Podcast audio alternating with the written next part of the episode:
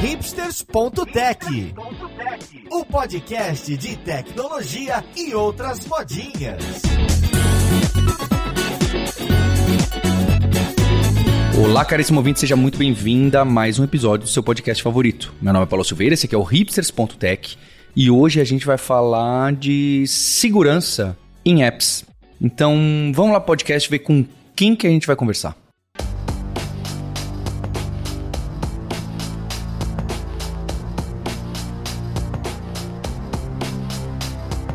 Para a conversa de hoje, eu tô aqui com o Magno Logan, ele que é especialista de segurança da informação e é pesquisador de segurança na Trend Micro, lá do Canadá. Tudo bom com você, Magno? Opa, Paulo. Boa tarde, bom dia, tudo bem, tranquilo.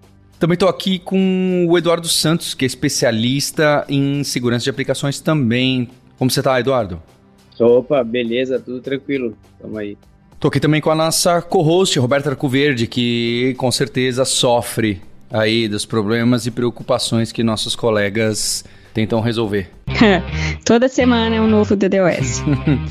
é, olha só. Então, esse assunto da segurança, ele me fascina por N motivos, né? Acho que o primeiro é porque esse realmente é um que eu não tenho, eu tenho pouquíssima ideia e contato. E o segundo é que ele evoluiu de uma forma paralela e independente ao código, ao software muito rápido, não é? Então toda a cultura hacker, toda a cultura de defesa, por maior intersecção que ela tenha com devs, com tecnologia, com mesmo com time de infra, ela ainda anda numa comunidade um pouco é, separada. Não sei se vocês enxergam assim, sabe? É, é um trabalho. Todo mundo coexiste, todo mundo está próximo do outro mas frequentam ambientes, conversam um linguajar diferente. Eu acho isso muito interessante. Além da segurança exigir das pessoas, além do, em muitos casos, profundo conhecimento técnico, ela já exige desde o começo um pensamento mais abrangente, né? Um pensamento de, de conhecer outras coisas. Então eu acho muito interessante. E eu vou deixar um terceiro ponto que eu estava inclusive explicando isso para minha namorada que queria, ela é sempre curiosa, né? Quando tem algum desses ataques hackers ou vazamentos ou invasões, Sabe, tem aquela coisa do popular, do imaginário, de querer entender, né? Fazer um true crime do essas fantasias é, românticas. E aí eu falo para ela assim: olha, isso é, é um pouco mais mais estranho e mais fechado do que esse mundo que você imagina, né? Porque primeiro que todo mundo que trabalha nessa área, né? Ninguém se auto... Você repara, né? Que ninguém se auto-intitula hacker. Quem se auto-intitula hacker tem que ser muito corajoso e quem se auto-intitula hacker é porque a pessoa tá no nível avançado mesmo, não é? Não é interessante isso? Eu acho um negócio. É tipo quem fala que é PHD, sabe? A pessoa. Tem muita gente por aí que fez doutorado e estudou PHD que não fala eu sou PHD, né? Porque tem. É, pra você falar que você é PHD, você já precisa estar tá publicando pesquisa e já há algum tempo com o PHD, né? Eu acho muito interessante essa humildade que existe no âmbito de segurança de pessoas que conhecem com profundidade mas nem gostam de falar isso porque sabem que ainda falta muito para conhecer, né?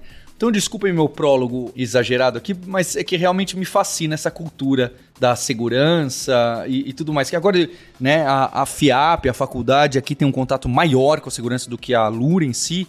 Então, eu tenho convivido mais tempo com profissionais dessa área. Né? Então, eu acho realmente fascinante que, por mais que tenhamos proximidade, as pessoas se conhecem pouco.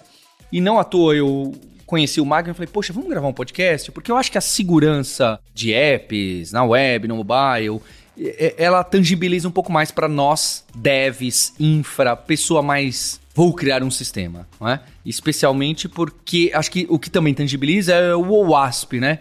Acho que as pessoas como eu, que não entende nada de segurança, a primeira coisa, ah, e o OWASP, né? Eu preciso ficar de olho ali no, no SQL Injection, né? Fica aquela, o beabá do beabá, que não deixa de ser importante, certo? Especialmente para quem está desenvolvendo aí no como é. Hoje acho que tem outros, né, que já ganharam do, do SQL injection aí, né, dos JSON aí, dos cookies e etc. Mas eu queria começar a conversa por aí. Vocês que trabalham nessa área, como que vocês trabalham e o que, que vocês mais veem de falta nas pessoas dev, mesmo pessoas sêniores que são geniais, de ficar atento nessa parte de segurança? Bom, primeira coisa, o OASP já existe há mais de 20 anos, né? Então, assim, é uma organização que, que vem sempre tentando promover a questão da segurança de aplicações através de documentos, ferramentas e, e guias, né? mas sempre houve esse desconexo, como você falou. O pessoal de segurança está de um lado e o pessoal de desenvolvimento está de outro. Até mesmo dentro da própria empresa, né, eles não se falam. Né? Tanto é que foi criado aí, né, termos depois do DevOps, né, o DevSecOps, com a ideia de unir, unificar esses times para eles se falarem e um poder acompanhar o outro, porque como você falou também são são meio que é, grupos diferentes, são comunidades diferentes ali, né? Então, assim, cada vez mais, né, a gente, o trabalho de um especialista de segurança de aplicações é auxiliar né, o desenvolvedor, né, que normalmente é responsável não só por codificar a aplicação, mas também testá-la e também manter a segurança dela, porque ele vai ter que implementar a correção de bugs e, e vulnerabilidades de segurança e auxiliar essa comunicação entre o time de desenvolvimento e o time de segurança. Então, as ferramentas que eles vão utilizar, como interpretar os resultados, qual é a melhor forma de corrigir um problema, de atualizar uma biblioteca. Então, esse é o trabalho, né, que vai desde revisão de código, análise estática e tudo mais, né, mas é um, é um trabalho muito de convencer né? Porque a gente tem que persuadir muitas vezes o desenvolvedor a corrigir os problemas, porque as ferramentas vão encontrar, a gente vai ajudar com isso, mas é, no final das contas, quem vai corrigir os problemas normalmente são os desenvolvedores, né? Então a gente tem que passar informação detalhada para eles explicar direitinho e para eles poderem tratar esses problemas. E o Paulo falou do OASP e tal, e a gente sabe que é um catálogo né, de vulnerabilidades importante. Mas no, no dia a dia, o que, que vocês mais veem? A gente não sei se a gente está falando exclusivamente de segurança em aplicações para web, mas a gente sabe que é claro que é, é um vetor muito importante de proteger, né? É um, espaço muito importante porque você recebe requisições, você recebe usuários do mundo inteiro potencialmente, né? Quando a gente fala de aplicações intranet, a desktop tem um pouco menos de preocupação, porque de certa forma o alcance de uso de ataque é limitado. Mas falando em aplicações web e tal, quando a gente fala de OWASP, SQL Injection parece, todo mundo acha que, ah, não, esse problema está resolvido, é só os frameworks já resolveram.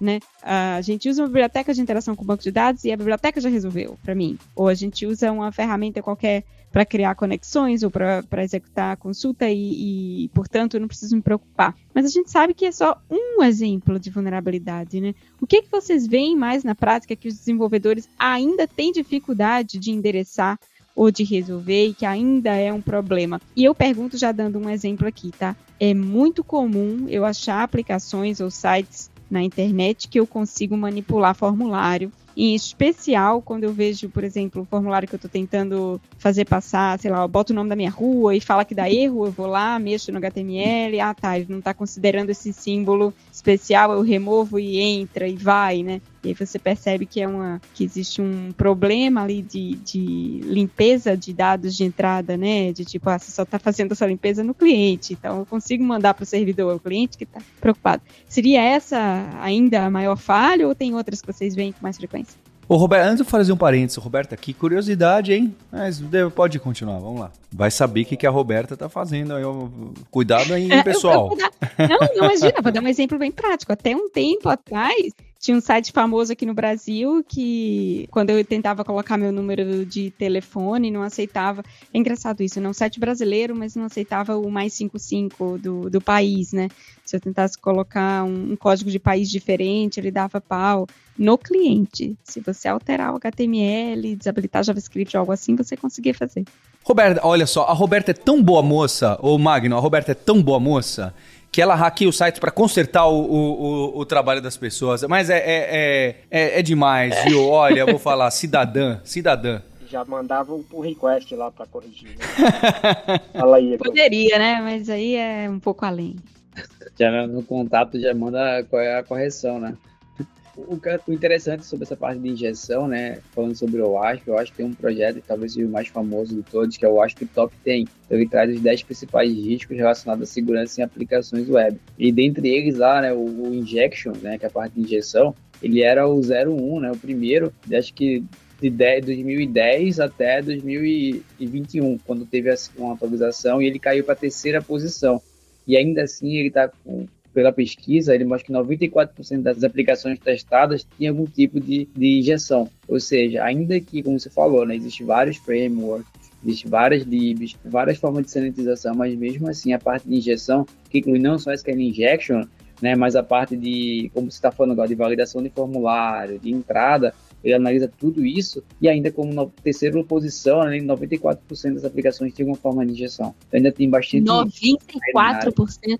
Isso. Gente, é muita coisa. Dentro do escopo da pesquisa lá do, que eles fizeram, né, para 2021, tu vê que é algo que ainda tem muito campo para ser analisado. Você me falou, testando com um formulário simples conseguiu ver que não estava validando a entrada. Então a gente tem diversos tipos de ataque nesse cenário, né? Então, XSS, é, ataque de SQL Injection, de NoSQL, Command Injection, Expression Language, então tem uma afinidade ali que pode ser acontecer esse tipo de injeção, né, por dados não tratados, não, não validados na entrada outros cenários falou nessa questão da relação, né, que o Magno comentou, né? Então a relação de segurança com o desenvolvedor, ele tem que estar muito próximo ali, né? Como Magno estava comentando, a gente tem que mostrar esse nível de consciência, por quê, né? Ou ainda que o desenvolvedor seja sênior, mas ele não tem uma vivência de segurança. Então, a gente, como segurança de aplicações, tem como missão né, trazer essa cultura de segurança de aplicações é, embutida ali como cultura de desenvolvimento, né, fazer parte do processo de desenvolvimento. Porque, às vezes, ele acha, não, vou colocar uma lib aqui e tá bom, vai funcionar. E, às vezes, essa lib, como já vi cenários, ela tá, a última atualização dela foi há três anos atrás. Ou então só quem mantém essa lib são três pessoas ali.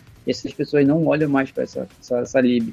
Então a lib tem vulnerabilidades, e muitas vezes para a gente usar um framework específico ou usar um conjunto de lib que já vem por padrão, a gente nem olha esse tipo de cenário, né? tipo de biblioteca que pode causar vulnerabilidade na aplicação em produção. Né? Então esse é um cenário que a gente, como segurança aplicação, procura olhar que não é comum no dia a dia do desenvolvedor, ainda que ele seja sênior. Né? E, e, muitas vezes a nível de arquiteto você também não consegue essa visibilidade. E aí entra o profissional de segurança de aplicações, né, para mostrar ó, o âmbito e a necessidade de a gente enxergar visões que antes não enxergava, né, com essa visão aí diferenciada e holística relacionada à segurança e desenvolvimento. Show de bola. Só a título de curiosidade aí, né, o SQL Injection, né, como vulnerabilidade, é uma das primeiras publicações, artigos publicados falando sobre o SQL Injection, que antes nem chamava assim antes, foi em 1998. Então, talvez algumas pessoas que estejam ouvindo a gente não eram nem nascidas quando foi publicado esse artigo aí. Mas aí, o trabalho, você falou OPSEC, Eduardo, eu fiquei super curiosa. Como profissional de OPSEC, então, a, a, o seu dia a dia de trabalho é justamente tentar hackear ou tentar encontrar essas vulnerabilidades na aplicação a que você foi designado para testar? Seria mais ou menos isso? Tipo um pen tester mesmo? Boa. Tem um, uma linha de, de AppSec, a gente AppSec, né, de Application Security, que ele segue também nessa linha de executar avaliações de forma mais intrusiva e também tem no cenário de AppSec, né, que ele analisa todo o ciclo de vida do desenvolvimento, né? Então a gente, além dessa fase de teste, que é um escopo específico, uma parte específica, a gente avalia todo o cenário desde o início da, do desenvolvimento da aplicação. Então, na concepção do produto, a gente vai pensar quais os cenários, né, na fase de design ali, que a gente pode pensar em possíveis problemas de segurança. Então, já na fase de design, porque se meu design está vulnerável, ainda que o desenvolvimento seja seguro, eu posso ter problema ali na lógica do negócio, que pode impactar na vulnerabilidade da minha aplicação. Então, o AppSec, ele analisa o cenário da aplicação, todo o ciclo de vida como um todo, assim, de, do, do início do produto, na fase de desenvolvimento e na fase de teste, né, que é que você comentou, né? Então, você pode fazer ali pentest específico dentro do, do cenário da aplicação para validar se de fato os requisitos funcionais e não funcionais estão adequados com o escopo de segurança, né? Difere de QA. QA vai testar ali o fluxo feliz, né, algumas imposições do usuário, não, a gente vai pensar com uma forma maliciosa. Então, como é que alguém pode abusar dessa aplicação? Né? Como é que alguém pode é, extrair dados? Como é que alguém pode fazer o uso indevido dos recursos que estão disponibilizados para o meu cliente? Então, nesse cenário que a gente observa é até uma perninha do dentro de segurança de aplicações, né? As práticas de modelagem de ameaças, que é justamente isso que o Edu falou aí, né? Em vez de a gente avaliar casos de uso da aplicação, a gente vai avaliar casos de abuso, ou seja, em qual situação eu, né, me passando pelo atacante, conseguiria comprometer aquela aplicação. Né? Quais são as vulnerabilidades que eu consigo explorar? Então, isso dá para fazer também. É um trabalho que a gente faz dentro da parte de segurança de aplicações ali. E é interessante isso, porque a gente vai pensar em problemas antes dele acontecer. E aí as pessoas não estão acostumadas nesse cenário, né, Magno? Tipo assim, às vezes elas acham que isso aqui já é uma vulnerabilidade, é um problema, não. Que é uma prévia do que pode acontecer. Então a gente está prevenindo, né? O OPSEC ele trabalha muito preventivamente, né? Diferente de outras áreas de segurança que eles vão trabalhar reativamente. Ou seja, aconteceu o problema, eles vão atuar. A gente trabalha para que o problema não aconteça, né?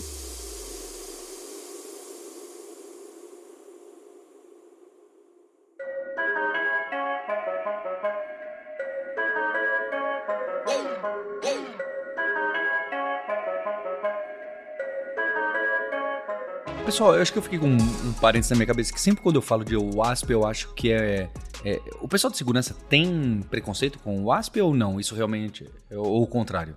Preconceito em que sentido? No sentido de tipo, ah, essa pessoa tá falando WASP, nem sabe nada de segurança, tá falando em WASP. Você entende? É algo hum. considerado assim, ah, esse é o básico do básico, não quero nem saber disso. Ou é bem visto pela comunidade? Podem ser honestos. É, é a base, né? O, uhum. o ASP realmente é a base. Para quem quer começar na área de segurança de aplicações, né? E aí quando a gente fala tá falando bastante de OASP, né? A gente está falando do, do, um documento da OASP ali, que é o OASP Top 10, que o Edu mencionou, que é uma lista dos 10 maiores riscos em aplicações web, né?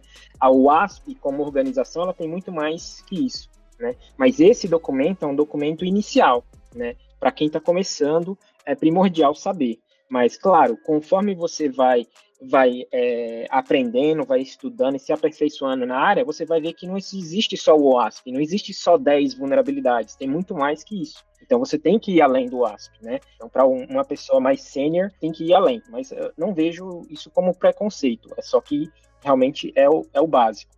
É, eu só queria saber se a reputação era boa. E pelo visto é. Tem uma reputação forte. É claro, ninguém vai falar, ah, já que eu manjo de OWASP, você é um, é um grande especialista de segurança. Mas não. Eu acho que a gente vê muito, a gente, time de dev, olha pro OWASP, eu acho curioso isso. Você olha aqueles 10 e você fala assim, nossa, tem razão. Nossa, eu preciso ficar atento, porque tem um ou dois aqui que, hum, talvez caia, sabe? Para a pessoa que não nem está pensando em segurança, ela olha, talvez uns dois ou três, você olha, ai, acho que é melhor eu testar isso aqui, porque eu acho que talvez eu esteja comendo bola aqui. Tem outros, como a Roberta bem falou, né? Que as pessoas nem param para pensar, porque em teoria os frameworks resolveram. É óbvio que as pessoas esquecem que tem momentos que você não está usando o framework, tem momentos que você tem coisas abertas de forma mais direta que estão bypassando por um sistema mais direto orientado ao serviço, que já. Sabe, tem coisas. Não necessariamente frameworks antigos, tá? Tem vezes que você se expõe sem perceber, né? Acho que esse é um. São os casos, né? É, é o que acontece. Legal, legal de entender. E esse SecOps, OPSEC aí, eu queria entender, vocês estão dentro de aplicações? Vocês estão dentro do código Python, Java, Flutter? Ou vocês trabalham no código, na parte em cima disso? Vocês detectam e falam: olha, aqui está acontecendo isso. E aí quem vai resolver o bug é outra pessoa e vocês nem entendem tanto daquela linguagem, daquele framework, daquele bug no Spring, no Rails tal. Vocês são muito bons em detectar e zero de programar, ou vocês são muito bons de detectar e olha, a gente até que programa e mexe lá assim e dá uma olhada no na app, né? AppSec, não OPSEC, certo? Na AppSec, né? Então, é, é, eu queria entender essa profissão, e é óbvio que vai variar de profissional para profissional. É óbvio que o Magno aqui tem um perfil, o Eduardo tem outro. Mas eu queria entender onde que, onde que fica, o quão próximo do commit diário vocês estão, ou estão mesmo fazendo um, um time de defesa, tentando ver o que acontece para avisar o pessoal da aplicação? Boa. O AppSec, tem, o AppSec né, ele tem que saber programar, tem que entender de código, de lógica, até porque a gente falou dessa avaliação, inclusive da arquitetura da desenvolvimento também, né? Arquitetura de software.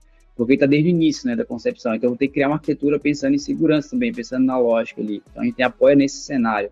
E durante o desenvolvimento também, porque como é que eu vou é, instruir um desenvolvedor lá, quem está desenvolvendo, né, com a, uma parte de segurança ou pensando em como filtrar ali com a sinalização que a Roberta trouxe, até mostrando por nós, né, feito um code review, ou por uma ferramenta de detecção, né? Uma ferramenta que a gente pode usar que é o SASH, uma ferramenta que faz análise estática de código. Então, o SASH às vezes ele traz muito falso positivo, então a gente tem que chegar e analisar e mostrar, ó, isso aqui é um falso positivo, não precisa se preocupar time de desenvolvimento. Ou não, isso aqui a gente precisa se preocupar. A correção sugerida pela ferramenta ou a sugestão que a gente aconselha é que seja feita assim, mas geralmente a gente, ainda que saiba, não põe a mão no código. Por quê? A gente trata como o código é do desenvolvedor, então, ou é do time de desenvolvimento, né? Ele tem a responsabilidade de atuar. Até porque pode acontecer de eu achar que, ah, isso aqui dá para fazer é simples. E aí eu atualizo alguma lib, eu faço alguma coisa e ele quebra o código. Então, tipo assim, a responsabilidade de fazer o debug vai ser minha, né? Só que eu não conheço a estrutura como um todo, às vezes. Então, às vezes a estrutura é grande, que ele é um pedaço do código de todo o microserviço. É, então, a responsabilidade é do time de desenvolvimento fazer essa correção. Então, a gente dá as ferramental, dá toda a estrutura e a base para que seja feita e acompanha isso. Aí já teve um cenário é, a gente fazia a atualização de uma lib, e aí quando ó, a atualização seria para essa, essa versão. Aí o, o desenvolvedor colega lá foi fazer e quebrou. Passou, não passou na fase de teste. E aí eu não, não tinha ideia do que era o teste que estavam fazendo lá. Então, tipo assim, se eu fosse fazer sozinho, a probabilidade de dar ruim e eu conseguir resolver era muito grande, né? Como deu ruim pra ele. Só que ele já tinha a manhã já lá. Então, um dia foi lá, opa, peraí, deixa eu voltar isso aqui. Foi lá e a gente se junto, passou a manhã inteira, mas a gente conseguiu resolver o problema lá. Então, esse cenário, né? Tipo assim, o AppSec ele tem que entender de qual tem que saber. Claro que é difícil entender todas as linguagens de programação, né? E o desenvolvimento de framework muito rápido, que a gente não está inserido também nesse cenário o tempo inteiro mas a gente está muito próximo do movimento. É, tem que entender da lógica, tem que entender um pouquinho, só que você sabe, tipo, se eu sei um pouco de Java, sei Python, sei as outras, eu vou entender um pouco que muda, às vezes, muita coisa de sintaxe, um pouco da lógica ali, né? Então, você pegando a base, entendendo o conceito e pedindo apoio de desenvolvimento, você vai conseguir entender ali mais ou menos o que, que aquele código está fazendo e conseguir ajudar para resolver. Né? Não sei se o Mago tem outra, outra visão sobre isso também. Não, não, eu concordo. É, é, saber ler código, né, ter uma lógica de programação é muito importante para o profissional de segurança de aplicações hoje em dia, né? Mas ele não precisa ser desenvolvedor. Então a gente escreve código muitas vezes para quê? Para auxiliar no nosso trabalho, para fazer uma automação, para rodar um script, fazer alguma validação, alguma coisa assim. Mas a gente não manda código para a aplicação de produção, digamos assim. Né? Então, essa correção, como o Edu falou, essa correção é a responsabilidade do desenvolvedor. A gente dá toda a orientação né, de como corrigir o problema, mas a gente nem, nem sempre vai saber, a gente não tem domínio né, da base de código para saber todos os pontos, todas as integrações que ela tem, né, e se essa correção, se essa recomendação de correção é a mais adequada ou se vai quebrar a aplicação ou não. Então, isso quem tem que fazer é o desenvolvedor. E não só de desenvolvimento de aplicações, né? Um pouco de SRE, sysadmin, DevOps ali, né? Porque muitas vulnerabilidades, na verdade, elas estão ainda no nível da infraestrutura, né? Seja uma configuração errada de firewall ou de rede, que está muito aberto, que está permitindo muita coisa, ou, sei lá, às vezes a, gente recentemente teve uma que tinha a ver com o servidor de SMTP, por exemplo. Olha, se tá, tá permitindo que eu passe, sei lá, um parâmetro X que permite que eu finja que o e-mail está sendo enviado para uma pessoa, mas é para outra, né? E esse tipo de preocupação que não necessariamente está no código da, das aplicações, mas está na configuração da infraestrutura e no ambiente. Né? É, com certeza. E principalmente em ambientes em nuvem, né, o que a gente tem visto isso é que o grande problema de ambientes, quem está usando a cloud, provedores de nuvem aí, é essas falhas que a gente chama de falhas de configuração, né, em inglês chama misconfigurations, né?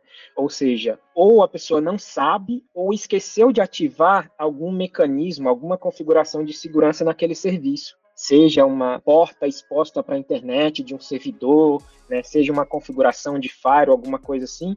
Né? Então, isso acontece muito, principalmente hoje em dia, né, em ambientes em nuvens, problemas de falhas de configuração, que também estão, não, são parte ali do ASP Top 10, né? Tá, tá ali dentro daquela lista. É verdade, posso citar inclusive um dos um dos ataques que a gente teve assim mais importantes alguns anos atrás, acho que uns quatro anos atrás, que foi via invasão do nosso servidor de build, que não estava na nuvem, ele era on-prem, mas a gente tinha um ambiente de desenvolvimento que estava exatamente configurado de forma muito aberta, né? Não tinha VPN, nada e alguém conseguiu invadir esse, esse ambiente de desenvolvimento e a partir dele invadir o nosso servidor de build e a partir dele, por exemplo, conseguir fazer download dos nossos artefatos, né, do nosso build. E aí você pode pensar no tipo de coisa que você pode fazer, tipo a engenharia reversa para descompilar, para ver o código fonte, né, o que que pode ser possível aí. E aí imagina, não era o nosso caso, mas imagina um cenário em que você tem senhas hard-coded no código-fonte, né, de comunicação com outros serviços, é assim que essas senhas podem acabar sendo extraídas e tal. Claro que foi um fuzuê na época, eu só posso falar sobre isso, inclusive, porque a gente já publicou blog a respeito, né, de, desse ataque, mas foi impressionante na época que a gente publicou perceber que não era um problema só nosso, né? Que ainda tem muitas empresas de desenvolvimento grandes, incompetentes, com esse tipo de problema de configuração de ambiente, né? Ou de deixar servidores de builds muito abertos, né? O, o, os serviços terceirizados SaaS que vocês, que as empresas usam, né? E que não configuram apropriadamente.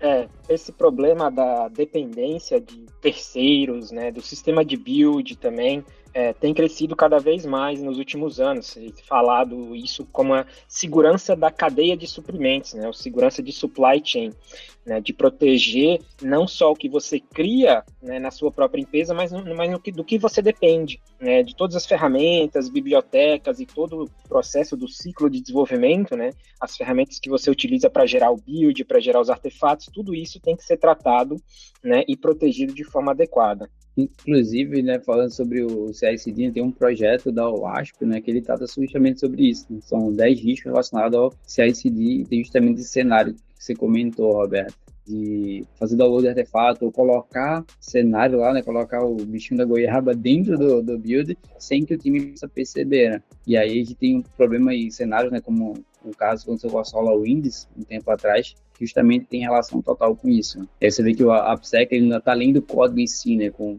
qual parte do desenvolvimento você comentou. Vai com SRE, às vezes faz integração, como o Magno comentou, com o pessoal de nuvem também. E a gente passa cenário, às vezes, para o pessoal, né?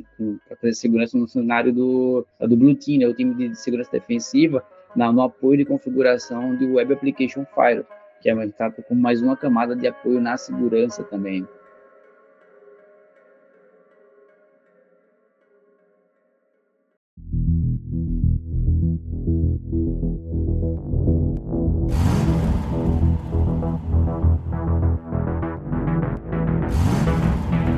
Para quem está desenvolvendo no dia a dia, não é? Então, imagina o seguinte: quem está bem desconectado entende um, um pouco de, de segurança.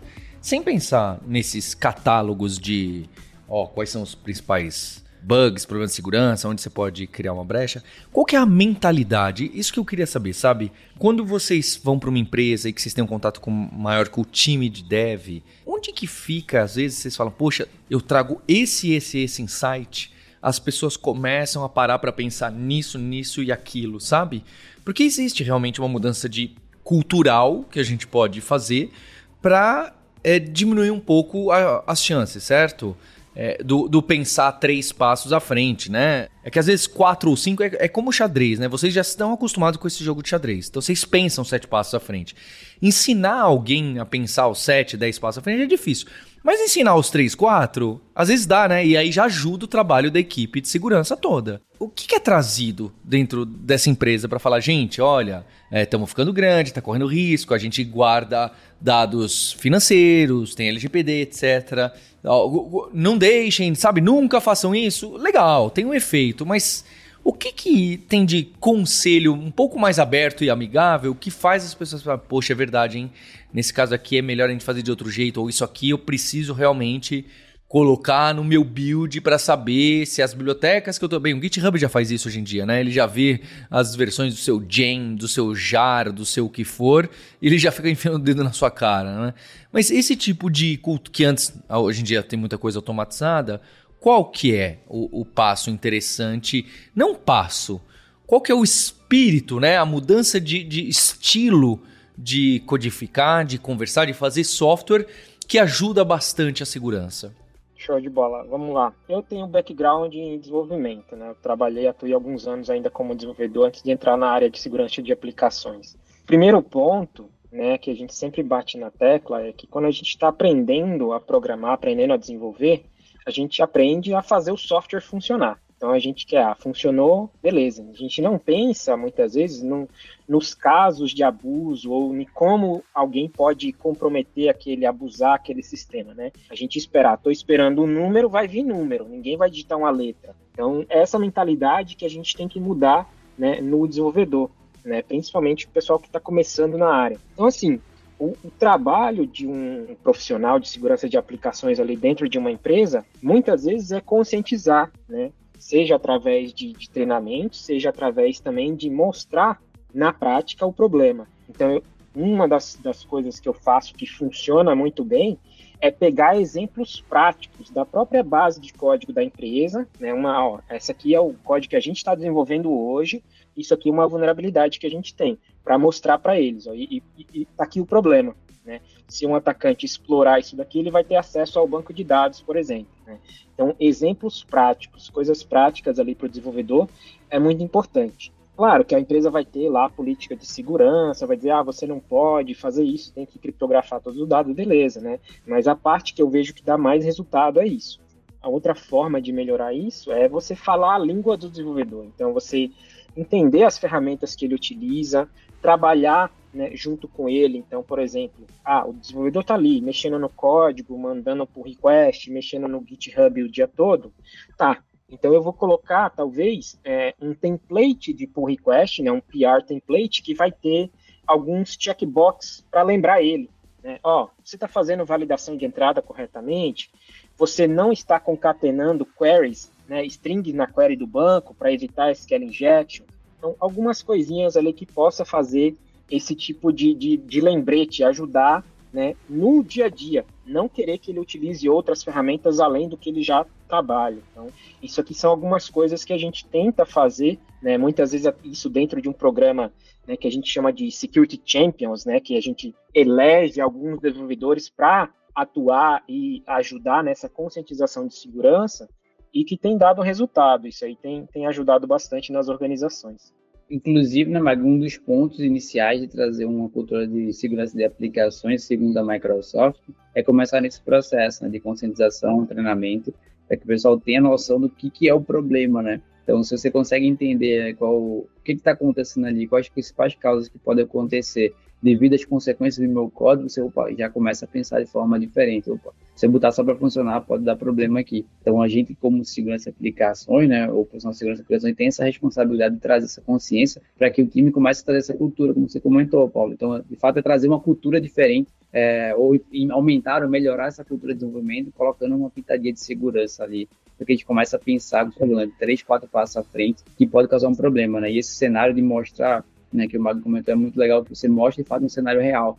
Tipo assim, não é uma história de alguém ou um filme que eu vi que pode acontecer, é um cenário fictício, não. É algo real que pode acontecer. Então você mostra casos reais e mostra cenários, por exemplo, na mídia que mostra que aconteceu de fato isso em determinada empresa, você consegue mostrar, ó, isso aqui é real, a gente está suscetível a isso, nossa aplicação está na internet, a gente tem esse tipo de ameaças aqui. Então, acho que assim começa a abrir a mente assim, das pessoas para entender que a gente precisa priorizar um pouco de segurança também. E é uma crise que não é só de invasão, de extração de dados, é, ela pode ser uma crise de, de eu falei de, de, ataque de negação de serviço, né? De derrubar seu site mesmo, de deixar suas operações fora do ar. Né? Uma do, um dos exemplos que a gente teve, porque enfim, né, todo site público muito popular é bastante atacado, né? O Stack Overflow não é diferente. A gente tem aí 15 anos de ataques nas costas de todo tipo. E um deles muito interessante que eu lembro, que tem super a ver com a cultura do desenvolvedor, da desenvolvedora, né, de, de colocar segurança e de se prevenir contra esse tipo de coisa, foi um ataque que explorava uma expressão regular que a gente tinha para fazer formatação de texto, né, quando você escreve lá uma pergunta uma resposta, na hora de exibir essa pergunta ou resposta, a gente passava aquele texto por uma expressão regular que tinha um problema muito comum em expressões regulares chamado de backtracking catastrófico, né? Quando você tenta fazer match numa string muito grande e a expressão regular ela tem uma, uma formação ineficiente, ela vai tentar fazer aquilo para cada uh, subconjunto de caracteres daquela string, enfim, acaba explodindo sua CPU, porque vira muito um negócio muito, muito demanda muito um, muita potência, né, de computação, demanda muito tempo de computação para resolver. E aí uma, um hacker, né, ou alguém que estava nos atacando, uma pessoa que estava tentando explorar isso, uh, de alguma forma entendeu que a gente poderia estar usando expressão regular naquela página, na página de perguntas, e colocou um string com 11 mil caracteres em branco no final. Sabe, 11 mil, sabe aqueles caracteres que não é, não é um espaço em branco, é só o caractere em branco mesmo, né? Unicode lá, uh, no final da string. E aí a nossa expressão regular explodiu naquilo ali. Uh, de alguma forma ele conseguiu fazer isso numa, num post muito popular que foi parar na nossa homepage e significou que ele derrubou a nossa homepage, né? Que recebia na época aí mais ou menos mil requisições por segundo. Uh, nessas mil requisições por segundo a gente tentava rodar essa expressão regular nessa string com 11 mil caracteres em branco e ela, a cada tentativa, explodia nossa CPU em 100%, o que significa que o site saiu do ar. Quer dizer, por uma questão de validação de input mesmo, né? Uma validação mal feita de input que estava sendo delegada para uma expressão regular também, feita sem muito cuidado. Quer dizer,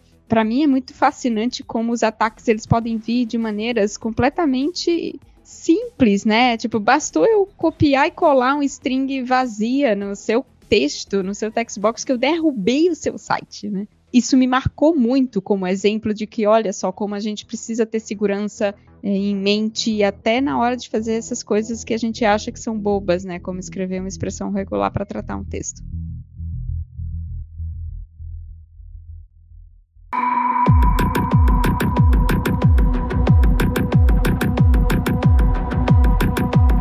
Esse caso que você citou, Roberta, me lembrou que não foi só Stack Overflow, né? Nessa época, especialmente esse caso de expressão regular, eles pegaram vários, não foi? Em julho de 2019 teve um grande do Cloudflare, e quando o Cloudflare cai, cai é tipo cair um dos grandes clouds, não é? E um problema era esse. E eu lembro que tem, foi até abrir aqui, tem um post interessante lá no blog do Cloudflare que explica passo a passo. O bug é gigantesco porque também explica como que o hacker encontrou isso. Porque é que nem você citou, né, Roberto? Ele, a pessoa tem que sacar que deve estar passando expressão regular aqui desse tipo, logo para esse caso aqui. Ah, não, não é aqui, ó. Eu tô aumentando aqui o tamanho de string e não tá aumentando, não tô deturpando o tempo de resposta do site. Mas se eu fizer isso aqui, tá. Ah, então eu acho que é por ali.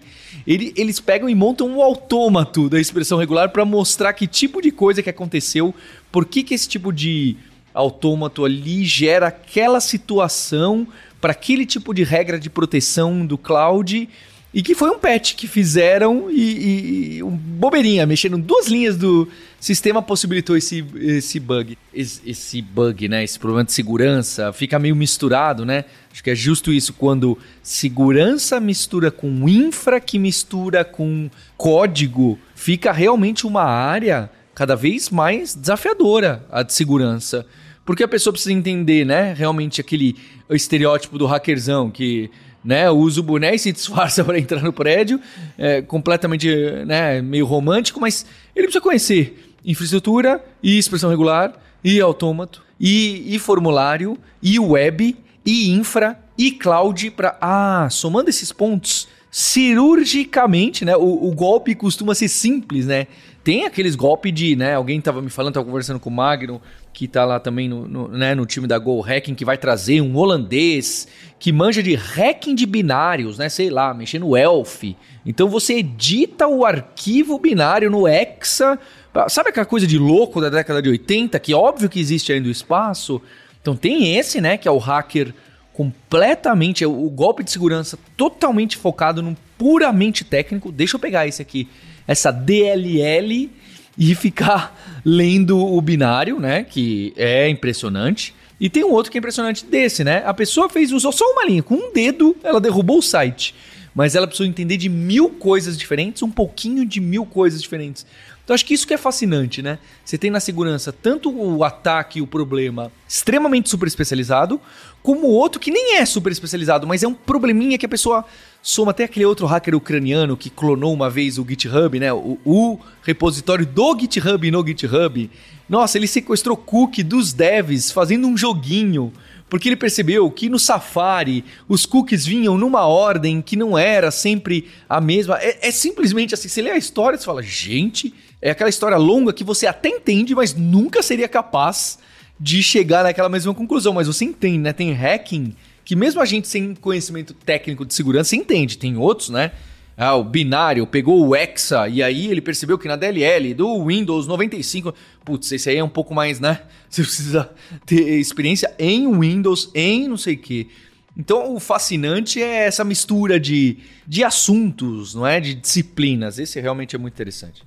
É, com certeza, assim, o mundo né, da segurança já, já é bem amplo, né? tem uma série de, de especialidades ali dentro. Então, quando a gente fala de segurança de aplicações, ainda assim tem uma série de áreas que você pode se especializar. Você tem aplicação web, mobile, em nuvem, então algumas coisas podem ser diferentes aí. Por isso que eu acho importante, né, das empresas é, não só implementarem um, um, bom programa de que a gente fala de gerenciamento de vulnerabilidades, né, para detectar as falhas e corrigi-las também, mas também eu acho interessante depois de uma certa maturidade, né, as empresas pensarem num programa de recompensas que a gente chama do bug bounty, né, ou seja, de caça recompensas. No caso, os atacantes, né, eles estão sempre testando achar vulnerabilidades, né, ali. Pode ser que se você recompensasse ele pelo tempo que ele passou para explorar aquela falha, para achar aquela é, expressão regular ali que, que ele conseguia fazer, em vez de causar um dano para o seu site, ele reportaria para você e você pagaria ele uma quantia, né? Claro, tudo determinado né, previamente. Então, assim, os programas de caça-recompensa, de bug bounty, têm crescido bastante nos últimos 10 anos aí. Começou com o Google, Facebook e tudo mais, e hoje várias empresas, né, têm o seu programa de caça-recompensa, porque daí qualquer pessoa pode chegar lá e reportar né, a falha para a empresa, e se for válida, né, a pessoa é paga por isso, ou seja, não passou aquele tempo ali testando de graça. Né? Então, acho que isso é, é interessante e que as empresas também deveriam levar em consideração muita gente acha que é caro, mas que compensa, né? Então, às vezes, o pessoal tem que pagar uh, um bounty, uma recompensa para pesquisador não sei nem quem é, mas muitas vezes está com um nível de tão legal que a perspectiva de ter vários pesquisadores né, analisando ali, procurando, de diferentes perspectivas, até diferentes países, ele pode ter uma visão diferente que o time interno não, não encontrou, ou que uma consultoria não encontrou, que você contratou. Então, isso acaba dando uma visão diferente de vulnerabilidades de risco que pode trazer para a companhia, que alguém pode explorar é, de forma negativa, né, de forma maliciosa, e que alguém, um pesquisador encontrou ali, você vai pagar para ele aquilo ali, aquela recompensa, que vale muito mais a pena. Pelo menos relatos de quando eu estava acompanhando o processo de implementação do bug bounty na empresa, era que valeu, valia muito a pena, e no cenário que a gente estava mostrando, tipo, os pesquisadores traziam vulnerabilidades que o time interno, apesar de muito bom, não tinha percebido ainda, né? E às vezes o cenário dessas empresas até maiores, ele é muito grande, né? Então a empresa acaba crescendo tanto que o time interno ele não consegue dar conta né, de resolver tudo que tem, ou testar tudo que tem em tempo hábil. Então alguém lá fora, quando você dá esse escopo para ele, vai testar, né? E aí fica o tempo todo ali baseado naquela recompensa, né, que vai ganhar testando, validando e com várias pessoas diferentes. Então, a probabilidade de encontrar algo válido, né, e algo que traga de fato forma positiva para a companhia corrigir é grande, né? Então, acaba valendo a pena o investimento financeiro numa plataforma de bug bounty, assim. É, e vale mesmo, assim, a gente tem a felicidade de ter um programa de, de recompensa, né, de bug bounty há bastante tempo já, e é impressionante. Eu trabalhei muito tempo como desenvolvedora com a parte de autenticação do site, que é uma parte super sensível, né? Que você tem que garantir que de fato está invulnerável, né? Por, por questões óbvias, porque você não quer que ninguém acesse o site usando a conta de um terceiro, né? De uma outra pessoa que não é de fato a dona da conta. E eu lembro que na época que a gente começou a implementar essa autenticação para o Stack Overflow for Teams, que é uma plataforma que permite que a autenticação seja feita por serviços das empresas que nos contratam, e isso inclui SAML, né, inclui uh, Single Sign-On com, com SAML, a gente teve um, um usuário que, aderindo a esse programa de recompensas, conseguiu achar um bug na especificação, né? Ele leu a especificação do SAML e viu que tinha uma parada muito específica que quase ninguém usava, que portanto nenhum parser implementa. E o parser que a gente utilizava na época de fato não implementava, e usando aquilo ali, ele conseguiu fazer, encontrar uma falha na autenticação que permitiria que ele burlasse as informações que estavam sendo retornadas na resposta do SAML, né? Por exemplo, alterando o e-mail da pessoa que estava se logando.